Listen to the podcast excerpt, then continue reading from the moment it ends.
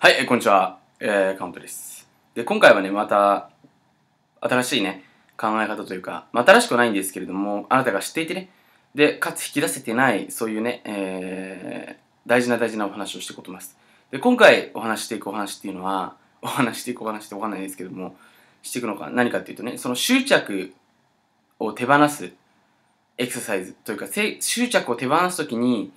覚えておいた方がいいマインドセットをね、今回はあなたにお話をしてきます。で、これはね、本当に僕自身がずっと、まあ、今までの経験を踏まえて、本当にね、ここ数週間、本当に数週間の間にとても本当に大事だなって思うようなね、コンセプトで、で、かつね、僕もそこからね、本当にいろんな人にこう、セミナーとかね、まあその短期間の間ですけども、会った人たちにこう、これ大事だよってことを教え出してね、で、それをやった人たちが実際に、あ、そういうことだったんですねっていうふうによくわかりましたっていうふうにこう分かってくださってる方が多かった。そういうようなね、マインドセットです。で、どういうマインドセットかっていうとね、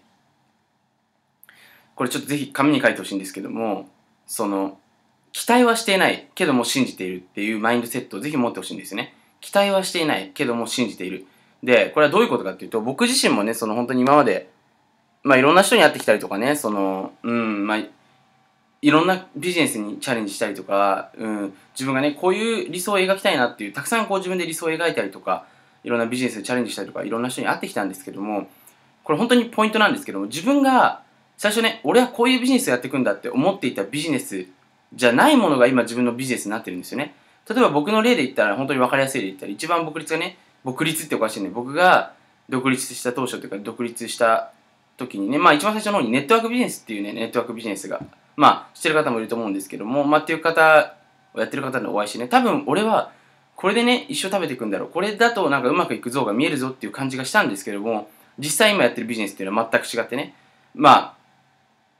あ、その要は一つ違ったわけですよ、そのビジネスっていうのは。で、例えばそれだったりとか、自分自身がね、多分自分に合った、例えば分かりやすい恋愛もそうですよね。この人が多分俺に合った人だろうっていうふうに思ってた人じゃない人がね、例えば自分がその本当に合ってる人だったりとか、これは本当に、なんていうのかな、今2つの経験でもそうなんですけども、それ以外の分野でも様々なこう過去の経験を思い出しても全部そうだったんですよね。でも何が言いたいかっていうと、その自分自身が何かね、例えば今目の前にビジネスチャンスがあるかもしれないし、人があるかもしれないし、何かこの人きっかけになるかもしれないっていう人が現れた時に、そこに対して期待をしないでほしいんですよね。で、期待っていうのはどういうことかっていうと、もしかしたらこれが俺の人生を変えてくれるツールなのかもしれない。とかね、そういうふうにこう一つ自分が目の前に起きた出来事に対して期待をしすぎないでほしいんですよ。で、どういうことかっていうと、そこに期待をしすぎると、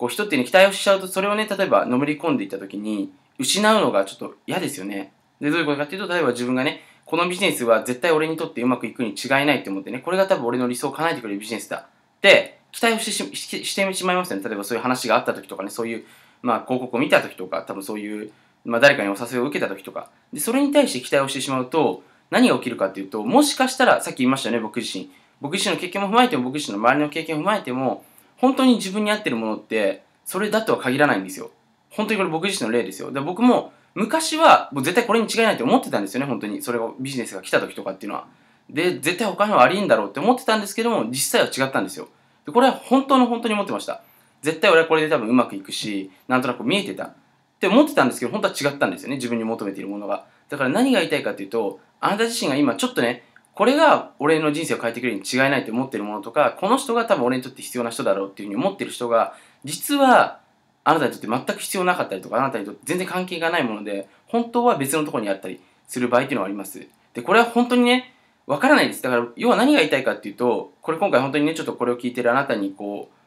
う、なんていうのかな、うん、あんまりこう、いい話になるかわからないんですけども、要は僕たちは本当に求めているものっていうものが、なんていうのかな、自分で実は分かってないんですよね。僕自身も分かってないです、本当に。で、それは本当にね、あの、これを分かってしまったら、まあ変な話、どんな人でもうまくいくと思うんですけども、それが分からないからこそ、逆に面白い部分もあるのかなって思うんですけども、何を意識してほしいかっていうと、そういう時にね、僕がその時に学んだマインドセット、自分で生み出したマインドセットなんですけど、とにかく、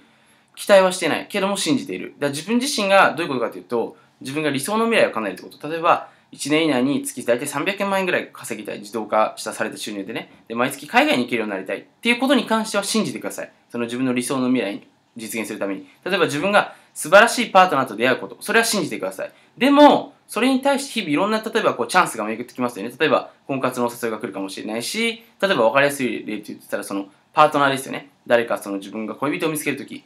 なんか友達からの紹介で、あ、この人じゃないのかなっていうふうに、そこに関して、あまり期待をしないでほしいんですよ。